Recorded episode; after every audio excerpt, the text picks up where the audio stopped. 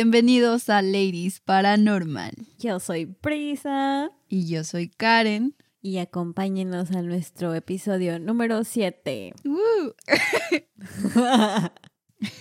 y pues, como los últimos episodios habían estado muy intensos para nuestros pequeños corazoncitos. Demasiado. El día de hoy les traemos algo más relax, más como un tipo juego de mesa, digámoslo así. Vamos a resolver, bueno, vamos a intentar resolver un misterio sin resolver. Uy, como la ven. ya tenemos que bajarle un poquito la intensidad, no podía dormir. Yo tampoco, de verdad sí. el último episodio sí me dejó varias noches así, con los ojos pelones. De hecho, vi también, por dos. Pero todo sea por este podcast. Sí, claro. Valen la pena mis ojeras. Bueno, y como está algo largo y queremos meternos a un poco a detalle para poder sacar teorías y así, solamente una de nosotras va a presentar. ¿Y quién creen que será hoy?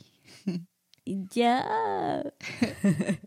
Ahora nos deleiteremos con la voz de Bricencia por una hora. Oh, no. Pobres de ustedes.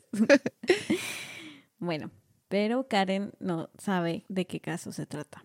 Nada. Así que va a ir aprendiendo junto con ustedes. Resolvamos este caso, amigos. Acompáñenos.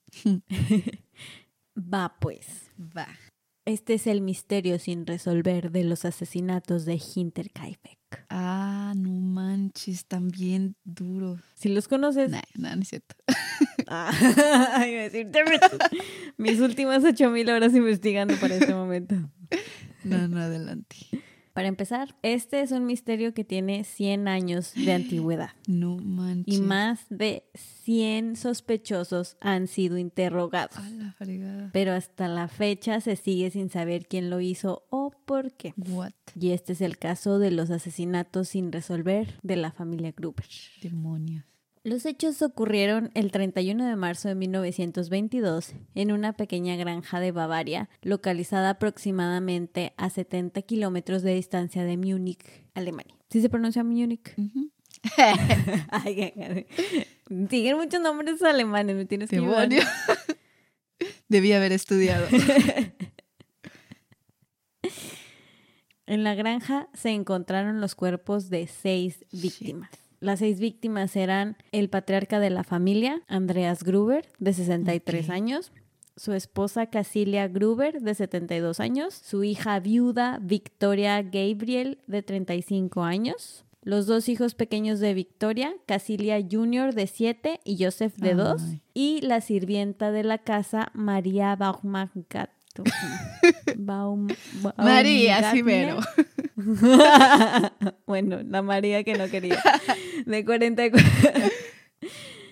Ella tenía 44 años de edad y apenas había llegado a trabajar a la granja un día antes de los A asesinatos. la bestia, eso es mala suerte. Sí, un día más que se hubiera tardado Sí, ching, que se hubiera salvado.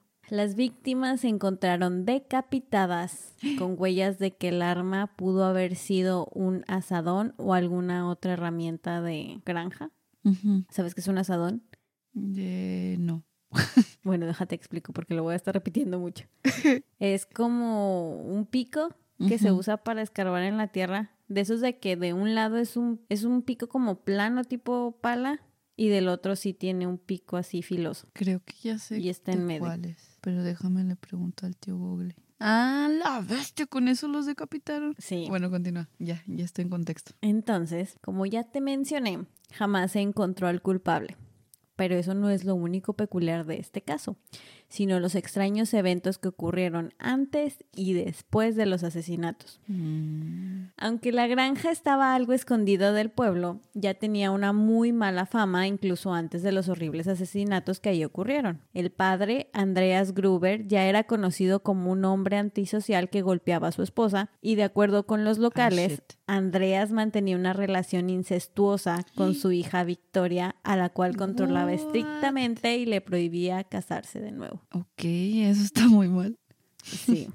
Seis meses antes de los asesinatos, la familia tenía una sirvienta que renunció debido a que decía que la casa estaba embrujada, ya que continuamente escuchaba voces y ruidos en el ático. Aunque después de que los asesinatos ocurrieron y la policía comenzó a investigar y la entrevistaron, les dijo que más allá de los sonidos extraños que escuchaba en la casa, lo que finalmente la hizo huir fue la desagradable sensación que tenía de que era observada todo el tiempo. Ah, oye, creí que no íbamos a entrar en... Cosas Ay, paranormales. ¿cómo se dice? Sí. Perdón. No, no Es te parte creas, de-. Pero está muy raro eso. Luego juzgarás si está embrujada o es algo aún más perturbador. Fuck. Me suena al de la casa de Amityville. Mm, mm, eh, eh. ya veremos.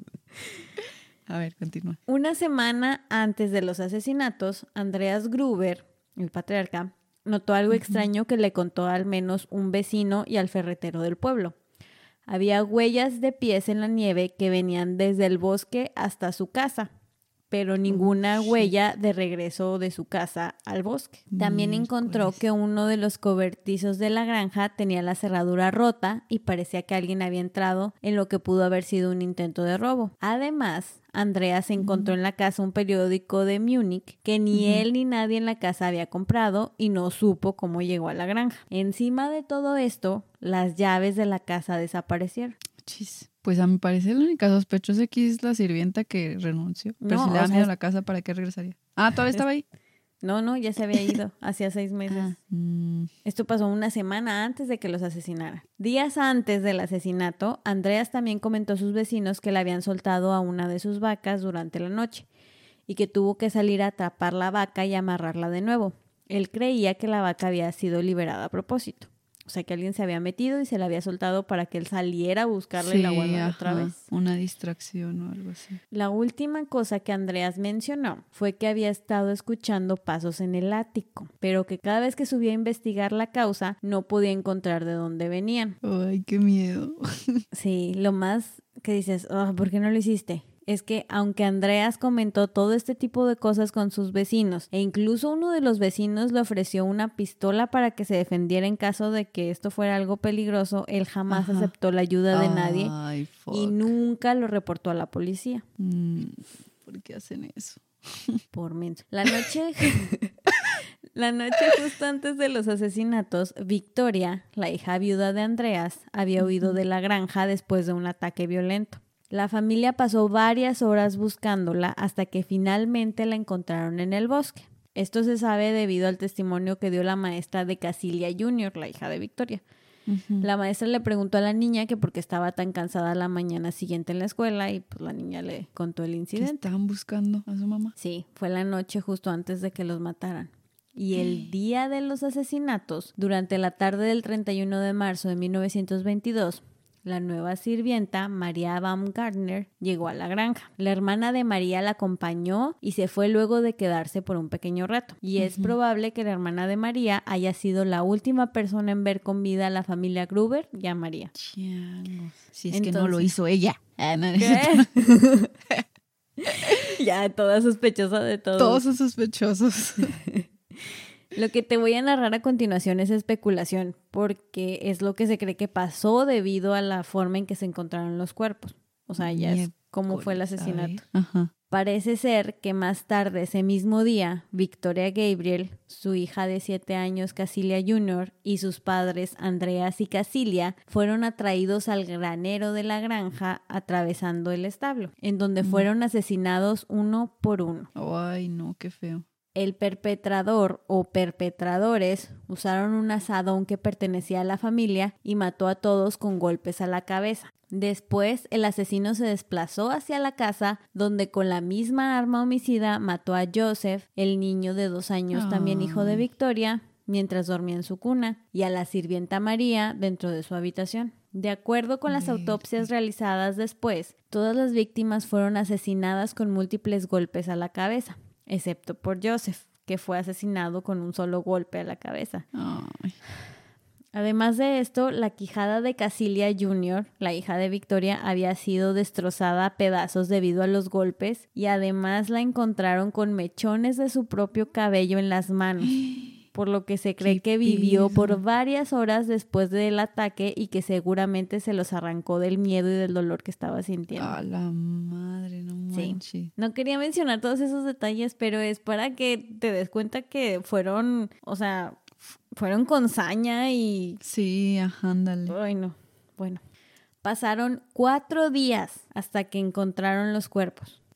Los vecinos comenzaron a sospechar de que algo no estaba bien cuando vieron que los Gruber no habían ido a misa ese domingo y que la pequeña Casilia no había ido a la escuela sin ningún aviso. Llegaron a ir varios vecinos a la granja a tocar la puerta, pero nadie les contestó. Aún con esto, Shit. los vecinos no se preocuparon de inmediato porque veían salir humo de la chimenea y la gente que llegó a ir dijeron haberse asomado por la ventana y que se veía como que alguien había estado en la casa y que hasta había comida que estaba preparada ahí. What? Todo esto es súper creepy porque indica que el asesino se quedó por varios días en su casa después de matarlos. Sí, o sea, todavía recuperar fuerzas. No manches, bastardos. Ajá, y que seguramente los ruidos extraños que oían, las cosas que desaparecían, el periódico, las huellas, todo lo que te dije ahorita, Ajá. indican que el asesino estuvo viviendo antes de matarlos en la casa. ¿Qué? La Eso es lo que parece. Entonces, Ahora tiene un poco de sentido lo de las huellas en la nieve, que no encontraron las Sí. llaves y eso. que alguien entró y ahí se quedó. Fuck. Por Bueno. eso son mejores las casas de Infonavit. Te darías cuenta de volada. Todo se oye. Ay, ya sé. El 4 de abril de 1922, o sea, cuatro días después de los asesinatos, el mecánico Albert Hofner fue a Hinterkaifeck para reparar el motor del cortador de comida. Intentó mucho rato llamar la atención de alguien de la casa para que supieran que estaba ahí y poder comenzar con su trabajo, pero pues obviamente nadie le respondió. Sí. Durante estos intentos se dio cuenta que las puertas delanteras y traseras estaban aseguradas y que había escuchado un perro ladrando desde el interior de la casa. Después de un rato decidió reparar de todos modos lo que iba a ir a reparar porque estaba fuera de la granja y no adentro de la casa y pues dijo, ay, pues ya estoy aquí. Se tardó cuatro horas y media y cuando terminó y se iba de la propiedad, se dio cuenta de que el granero tenía la puerta totalmente abierta y que el perro que había escuchado dentro de la casa ahora estaba amarrado afuera, cerca de la puerta trasera. ¿Qué? Ay, me asustaste. Es que está poniendo muy raro todo este show. perdón, perdón. ya no quedé bien. Perdóname, Tommy. Ya estamos más sensibles de lo normal. Bueno, volvió a checar la puerta trasera en caso de que ahora estuviera abierta, pero seguía asegurada. Entonces fue ahí cuando fue con los vecinos de los Gruber y les dijo que pues había estado en la casa y que había hecho su trabajo, pero que nadie le contestaba y que pues si los veían les avisaran que ya lo acabó y todo eso, ¿no? Para este punto, los vecinos ya se estaban preguntando seriamente que qué estaba pasando en la granja Kinterkaifeck, así que fueron a investigar. Alrededor de las tres y media de la tarde, el señor Schlittenbauer envió a su hijo Johann de 16 y su hijastro Joseph de 9 años de edad a la granja Hinterkaifeck para ver si podían contactar a la familia. Cuando regresaron con su padre y le dijeron que nadie respondía y que parecía que no había nadie, Schlittenbauer fue a la granja ese mismo día con Michael Poole y Jacob Siegel. Entraron al granero y encontraron los cuerpos apilados de Andreas Gruber, su esposa Casilia, la hija de estos, Victoria, y su nieta Casilia Jr. asesinados. Poco después entraron a la casa y descubrieron los cuerpos de la sirvienta Ay. María Baumgartner María. y el hijo y el hijo de Victoria, Joseph. El inspector Georg Reingruber y algunos inspectores más del departamento de policía de Múnich investigaron los asesinatos. Al principio se encontraron con algunos obstáculos para la recolección de evidencia y las investigaciones en general porque mucha gente había estado en la granja para el punto en el que la policía llegó. Incluso se dijo que el vecino que se quedó a esperar a que llegara la policía perturbó la escena del crimen al comer en la cocina de la casa. O sea, Ah, pinche vecino ¿Es en concha. serio? Se acaban de matar a toda la familia y eh, creo que me voy a hacer un sándwich. no, no te pases de la... Hablando de vecinos incómodos. Ya sé. Al día siguiente, al día siguiente que los cuerpos fueron encontrados, se realizaron las autopsias en el granero Y fue ahí donde se estableció que el arma homicida fue un asadón, como ya te había mencionado. Pero el arma en sí no fue encontrada en ningún lugar de la propiedad.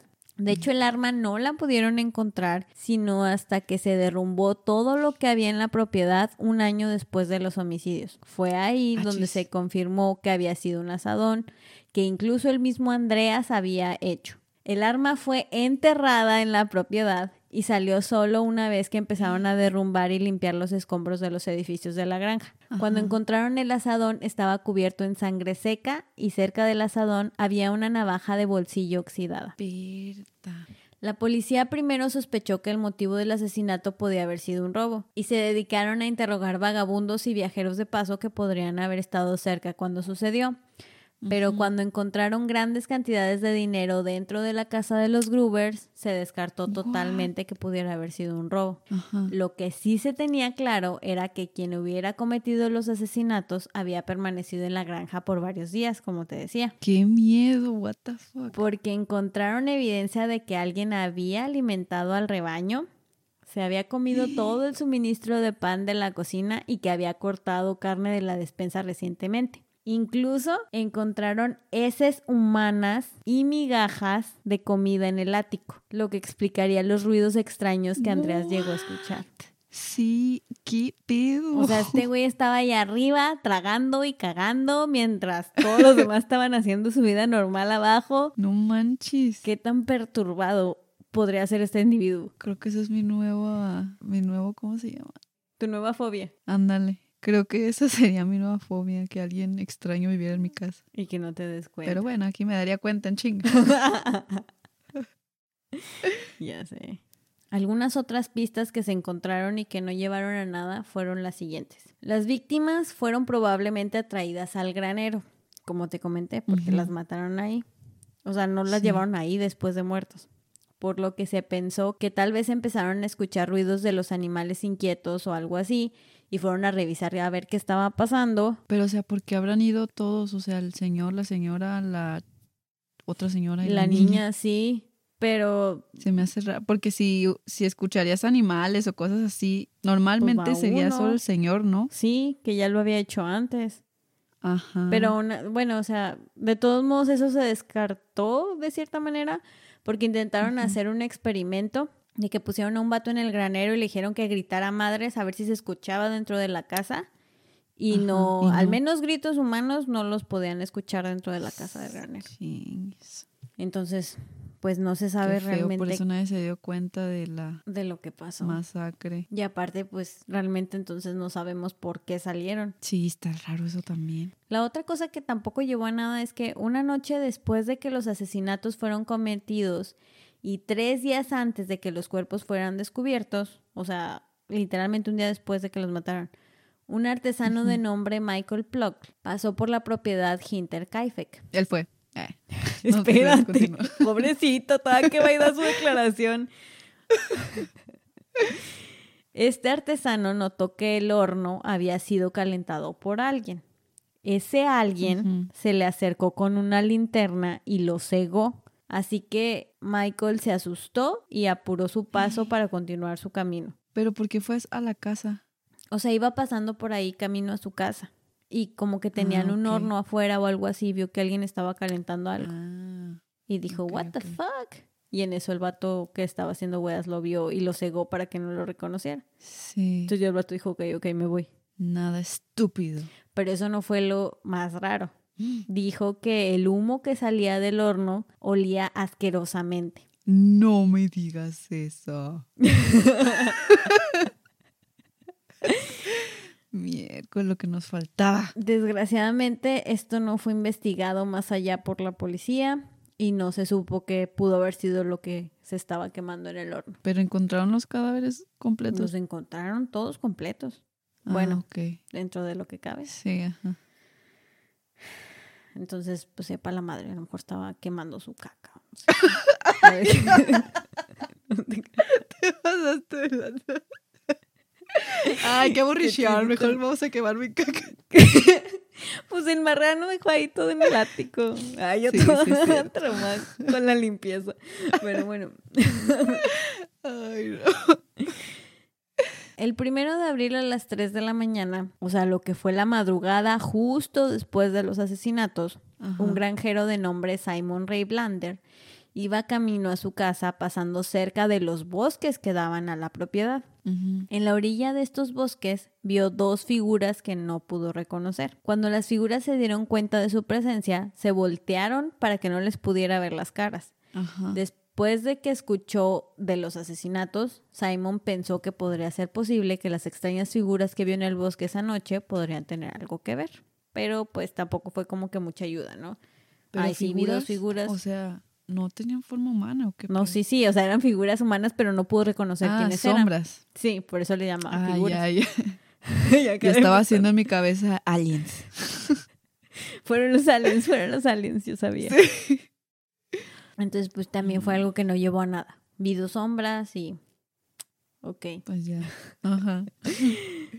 Chido tu comentario. Y la más extraña de todas fue a mediados de mayo cuando un extraño detuvo a un residente del pueblo a medianoche.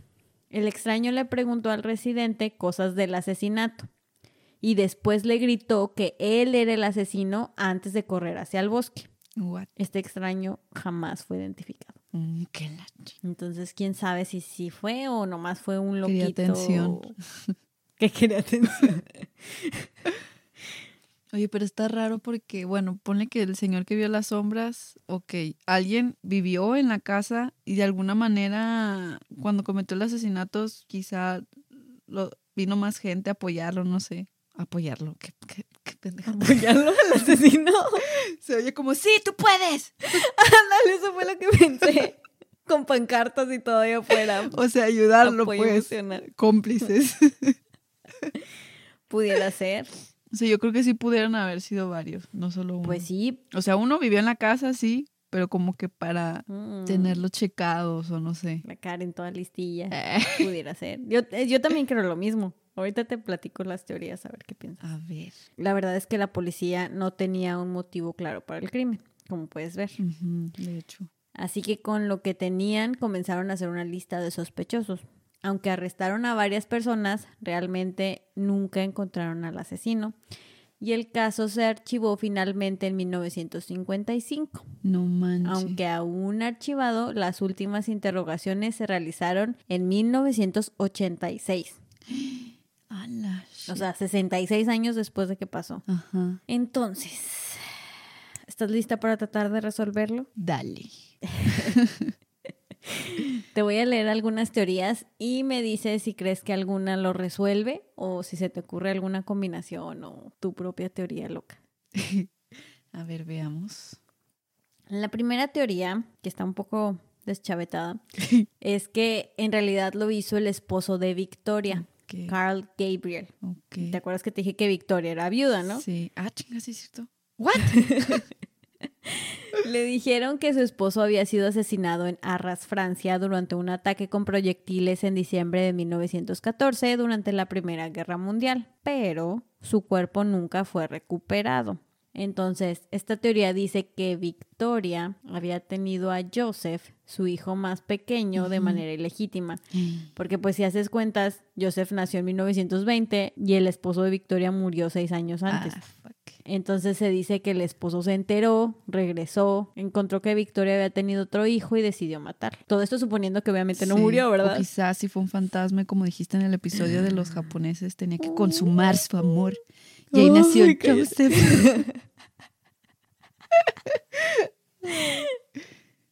o sí, no murió, pues. Bueno, te voy a decir por qué la gente cree que no murió. Ok.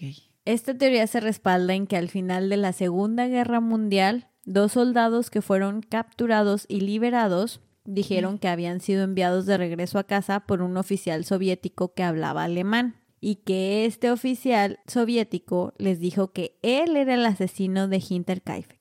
What? Mucha gente creyó que sí, ¿Pero por qué les diría eso? pues no sé, Ahora resulta que todos son los asesinos. What? Mucha gente creyó que sí era el mismo Carl Gabriel, esposo de Victoria, ya que la gente que atestiguaba haber visto a Carl después de su muerte decían que Carl les decía que quería irse a vivir a Rusia. Ajá. Entonces, digamos que eso concuerda. Qué raro. Sí, pero realmente hay muchas dudas al respecto de estas declaraciones de estos soldados porque han cambiado su historia algunas veces. Mm, O sea, contradicciones y cosas así. Y así como hay muchos testigos que dicen haberlo visto vivo, hay muchos soldados que estuvieron en su regimiento que dicen haber visto su cuerpo cuando fue asesinado. ¿Qué pedo? Entonces, no sé, para mí esta no... Tiene no, no me suena, está muy rebuscada. Ajá, muy pocas bases. What? La segunda teoría no es tanto de quién lo hizo, sino por qué lo pudieron haber hecho. Y es que alguien pudo haber matado a la familia debido a la controversial relación entre Andreas y Victoria.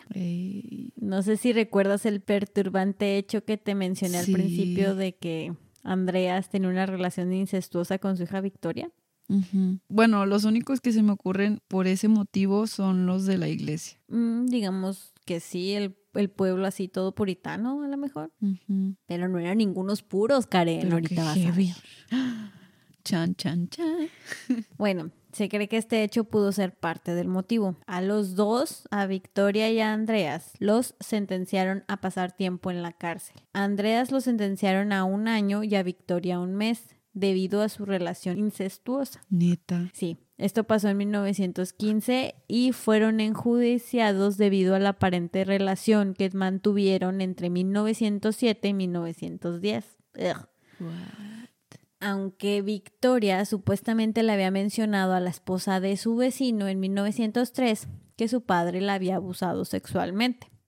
Pero, ¿y la esposa del Andrés qué? ¿No decía nada o qué? Pues me imagino que no, digo, si era un vato golpeador y todo, Ay, qué feo. no sé. Era su hija. Sí. Mm, I don't know. Entonces, la sirvienta que había estado con ellos antes de los homicidios, Crescent Strigger, o sea, la que renunció porque decía que la casa estaba embrujada y eso. Y era un señor cagando en el ático.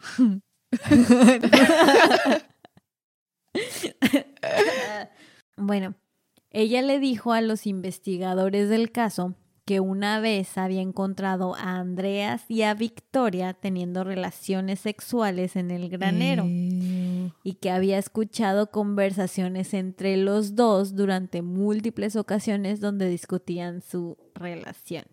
Ew. Mm, Eso no les ayuda. Sí, no sé si realmente era una relación o nada más abusaba de ella, la verdad.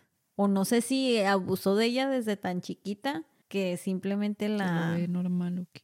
Sí, no sé. Sí, pero esto nos lleva a la siguiente teoría, que dice que el vecino lo ¿Y hizo. el vecino qué? Ahorita vas a ver. Amante. Porque no son puritanos los hijos de la Sheila. Entonces, ¿recuerdas al vecino que te dije que encontró los cuerpos? No. ah, sí, ya, ya, ya, ya, sí, sí. bueno. ok. El nombre completo de este vecino era Lawrence Schlittenbauer. Lawrence había heredado la granja de sus padres en 1899 y estaba a solo 500 metros de la propiedad Hinterkaifeck. Además, Lawrence era el vecino a cuya esposa Victoria le dijo que su padre había abusado de ella. Ah, La esposa de Lawrence murió en 1918 ajá. y ese mismo año, entre los meses de agosto y diciembre, Lawrence y Victoria comenzaron una relación amorosa. Mm, En 1919, Victoria dio a luz a su hijo Joseph y ella decía que el papá del niño era Lawrence. Shit. Sí, ya se puso como novela de televisión. Ya sé. Televisa presenta. Lo curioso es que Lawrence a veces aceptaba que el niño era su hijo. Incluso llegó a decir que se quería casar con Victoria, pero que su padre jamás dejaría que eso sucediera. Mm, En otras ocasiones, Lawrence era de las pocas personas que esparcían el rumor activamente de que Joseph en realidad era producto del incesto de Victoria y su padre. Ah, qué bañado. Nakubra. Poco antes de los asesinatos, Victoria le dijo a Lawrence que iba a demandarlo por manutención para su hijo. Se decía que Lawrence estaba bastante molesto por este hecho debido a que le estaba pidiendo dinero que ella realmente no necesitaba porque su familia era bastante más acomodada que él. Aunque Lawrence negaba que era su hijo a veces, en el certificado de nacimiento del niño se pueden ver las iniciales LS, como Lawrence Schlittenbauer. Pero se dice que esto también pudiera ser del doctor que la atendió. Mm. No sé, yo digo que sí era de él. Entonces, una de las evidencias que se usan supuestamente para decir que fue Lawrence fue el hecho de que él encontró los cuerpos. Porque la cosa es que cuando entraron al granero y encontraron a los cuerpos apilados uno sobre de otro, Lawrence comenzó a desapilarlos. Y cuando le preguntaron que por qué lo estaba haciendo, Lawrence respondió que estaba buscando a su hijo Joseph. Ay, Simón. Entonces, como no lo Ah, no Como no lo pudo encontrar, fue cuando entraron a la casa a buscarlo y fue cuando descubrieron los otros dos cuerpos. Se dice también que cuando entraron a la casa, la puerta de enfrente estaba asegurada y que Lawrence sacó una llave que tenía, la abrió y no solo eso, quiso entrar solo a la casa. Entonces, Ya es mi principal sospechoso. pues sí, porque te acuerdas que empezaron a desaparecer las llaves, ¿no? Sí. Y él tiene una llave. De hecho. Pero bueno, otra cosa que respalda que a lo mejor y tenía una llave por otro motivo es que, pues que era el vecino, Pues que a lo mejor le amante, ¿o tenían, ajá, a lo mejor le tenían confianza y otra era esa de que A ver, caga y comparemos caca.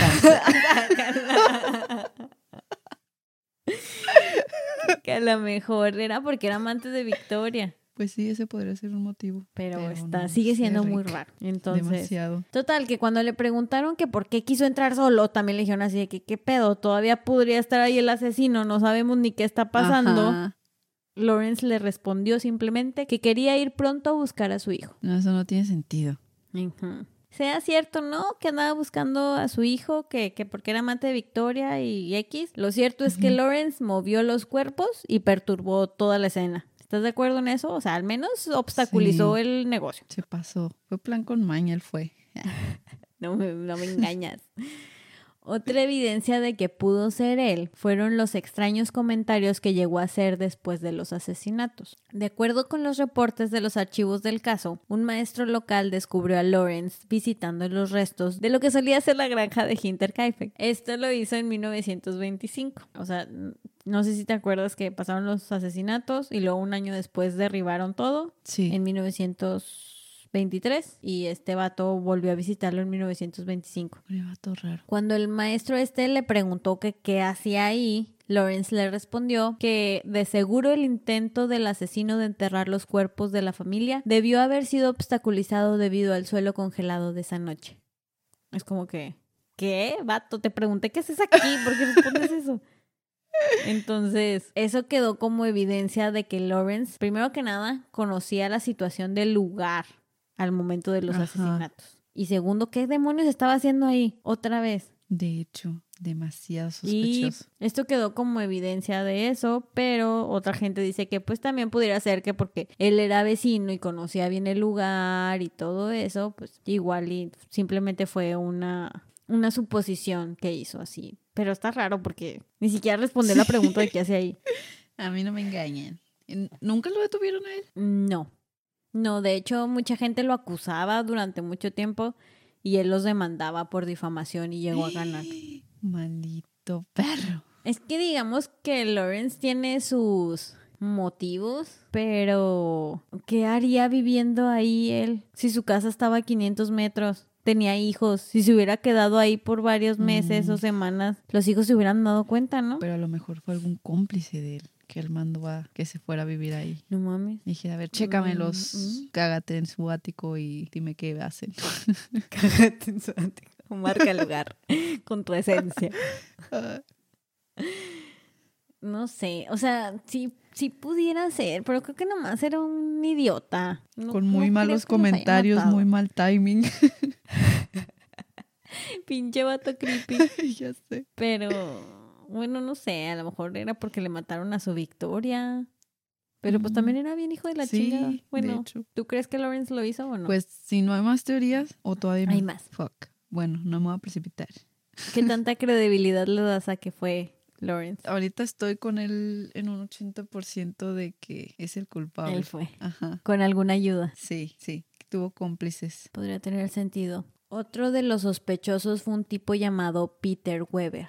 Él salió como sospechoso gracias a la declaración de Joseph Betts. Los dos trabajaron juntos como labradores en los inviernos de 1919 y 1920. Según esta declaración de Betts, Peter Weber le habló de una granja remota o sea, Hinterkaifeck, literal le dijo el nombre de la granja, y le dijo que sabía que no vivía nadie más que una pareja de ancianos con su hija y sus dos hijos pequeños. Betts testificó que Weber sugirió matar al viejo y quedarse con el dinero de la familia.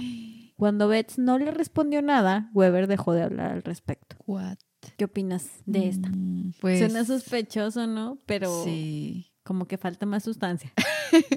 De hecho. Pero tuvieron una coartada. Mm, No, o sea, a este no le creo tanto porque realmente nada más es que este vato Betts dijo, ah, este tipo me dijo una vez una cosa rara, voy a ir a decirle a la policía eso. Pero Mm. realmente aquí el motivo hubiera sido el dinero y dejaron todo el sí dinero. es cierto.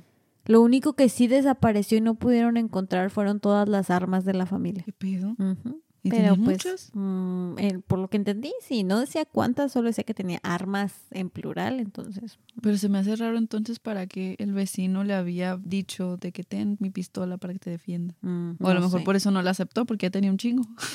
Probablemente. Y nada más lo sacaron de contexto como, ay, pinche vato raro, no lo aceptó. Ah, ok.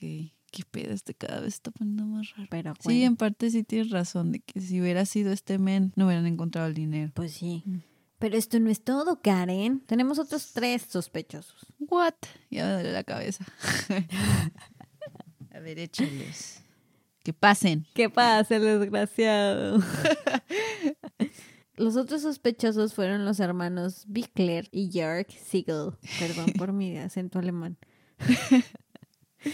De acuerdo con la antigua sirvienta, que tiene el nombre más de la chingada que he visto, Crescensensriage, Hola. Salud. digamos de Cressy. De acuerdo con la antigua sirvienta Cressy, que trabajó con ellos de noviembre de 1920 a septiembre de 1921, ella sospechaba que los hermanos Anton y Karl Bickler eran los responsables del homicidio. Anton había ayudado con la cosecha de papas en Hinterkaifeck, por lo cual conocía la propiedad. Ajá. La sirvienta dijo que Antón le hablaba seguido de la familia Gruber y que supuestamente le dijo que deberían de morir. O sea, What? señal número uno de que tal vez fue él. También la sirvienta enfatizó que el perro de la granja que solía ladrarle a todos jamás le ladraba a Antón. La sirvienta también reportó que alguien le llegó a hacer preguntas desde su ventana por la noche acerca de la familia, a las cuales nunca contestó. Pero ella creía que era Carl, el hermano de Antón. Ese, ese dato se me hizo muy extraño porque lo describe ella como que estaba en su cuarto y que alguien llegaba en su ventana y le empezaba a hacer preguntas de que, oye, ¿cuántos viven aquí? ¿Y qué? ¿Y esto? ¿Y lo otro? ¿Qué Y pedo? que ella así de que se quedaba callada y no contestaba, pero es como que, ¿por qué no le dices nada a nadie? Sí, ajá. o asústalo, pícale la ventana, no sé, algo. Eso está muy raro. Ahora sospecho de ella. Ay, ella se fue así como seis meses. Se me figura como así como que esas señoras chismosas porque en todo mete su cuchara de que, Ah. ay, sí, yo vi a la hija y al papá de no y los escuché y luego el Antón este Y luego me tocaban en la ventana. Ándale, así como de esas señoras chismosas. Sí, sí, sí. Pero bueno, su creencia era que Anton y Carl, junto con Georg Siegel, quien también ya había trabajado en la granja, pudieron haber cometido el asesinato.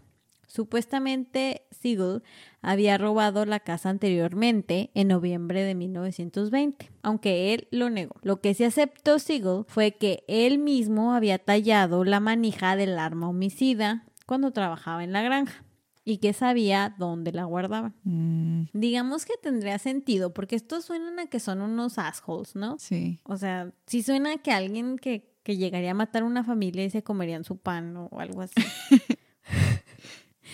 Pero lo que sigo sin entender es de la persona que vivía en la casa entonces. Pues tal vez uno de ellos. Digo, ellos sí no tenían nada que perder a diferencia de Lawrence. El que, el- o sea, que fuera el mismo que se bajaba a tocar la ventana a la señora. A lo mejor tendría sentido por las huellas que vimos de que iban entrando. Sí, es verdad. Pero lo que otra vez no me cuadra es que ellos lo hubieran hecho por dinero, ¿no? Sí. ¿Por qué, ¿Por qué nadie se llevó el dinero? O a lo mejor las armas que se llevaron las vendieron. A lo mejor para levantar menos sospechas, no sé. Pero, ay, no sé qué pido. Sí, está bien raro este caso. En mis 33 años de experiencia eh, Ay, no mames. policíaca.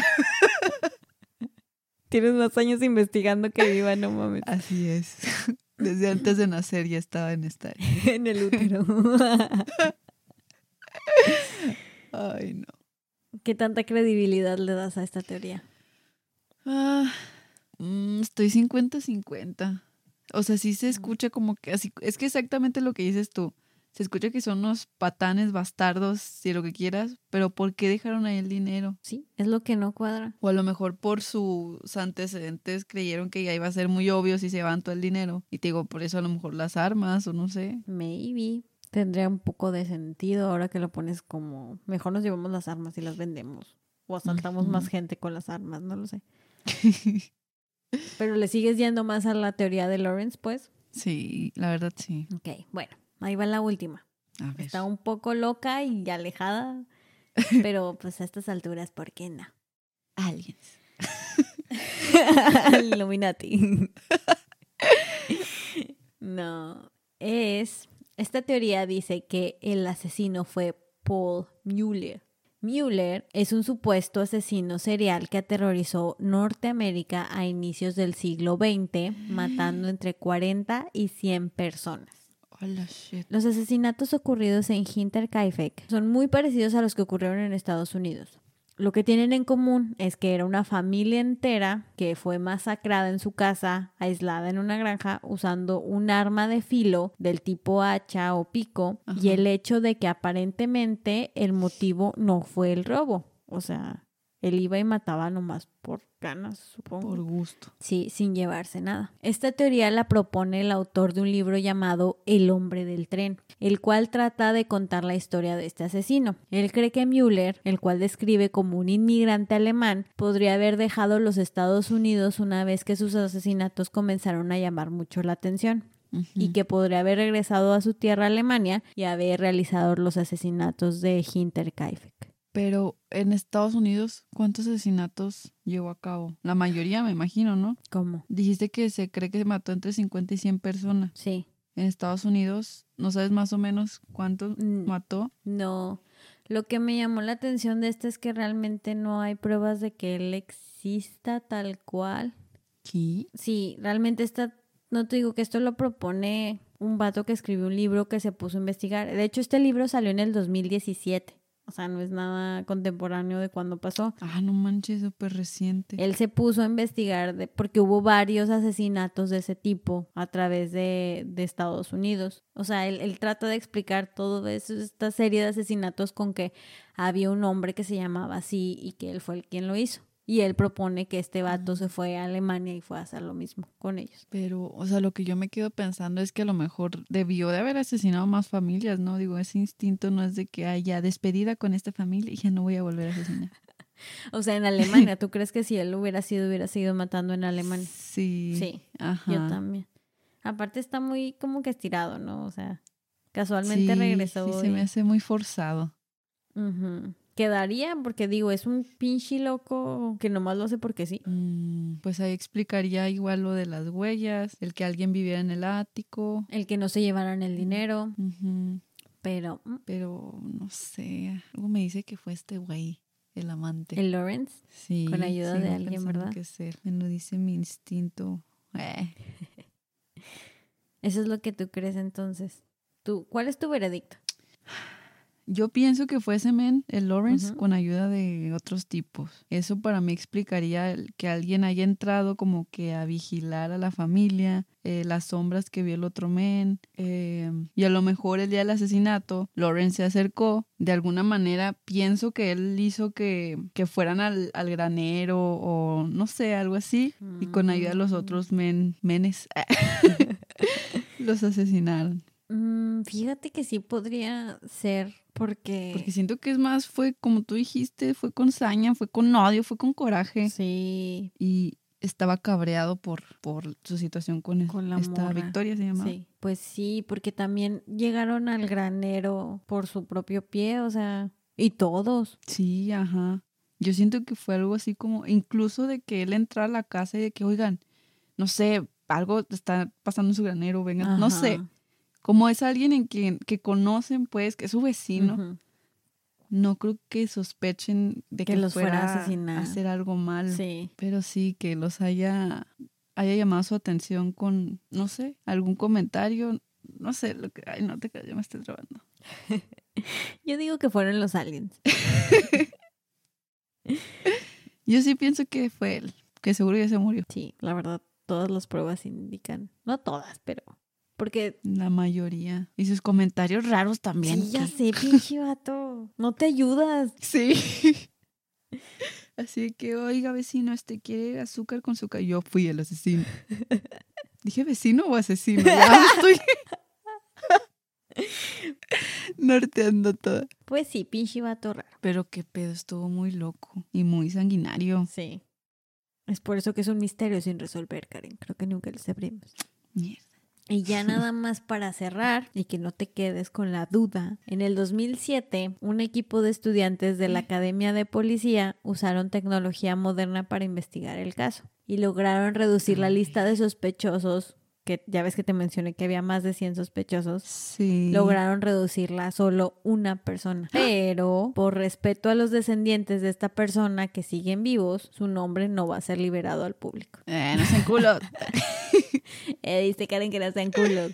no O sea que sí saben, pues. Pues digo, al final del día, entre comillas, ya lo resolvieron. Al final del día ya pasaron muchísimos años. Creo que realmente nadie sabe más que Pues sí. si lo que- hubieran hecho en esa época y hubieran logrado interrogar a quien lo hizo. Ajá. Ay, no, qué coraje que fuera el que haya sido, se salió con la suya. Y nunca. Deja tú, hicieron está nada. súper creepy que vivió ahí, se hizo popó en su ático, se comió su pan.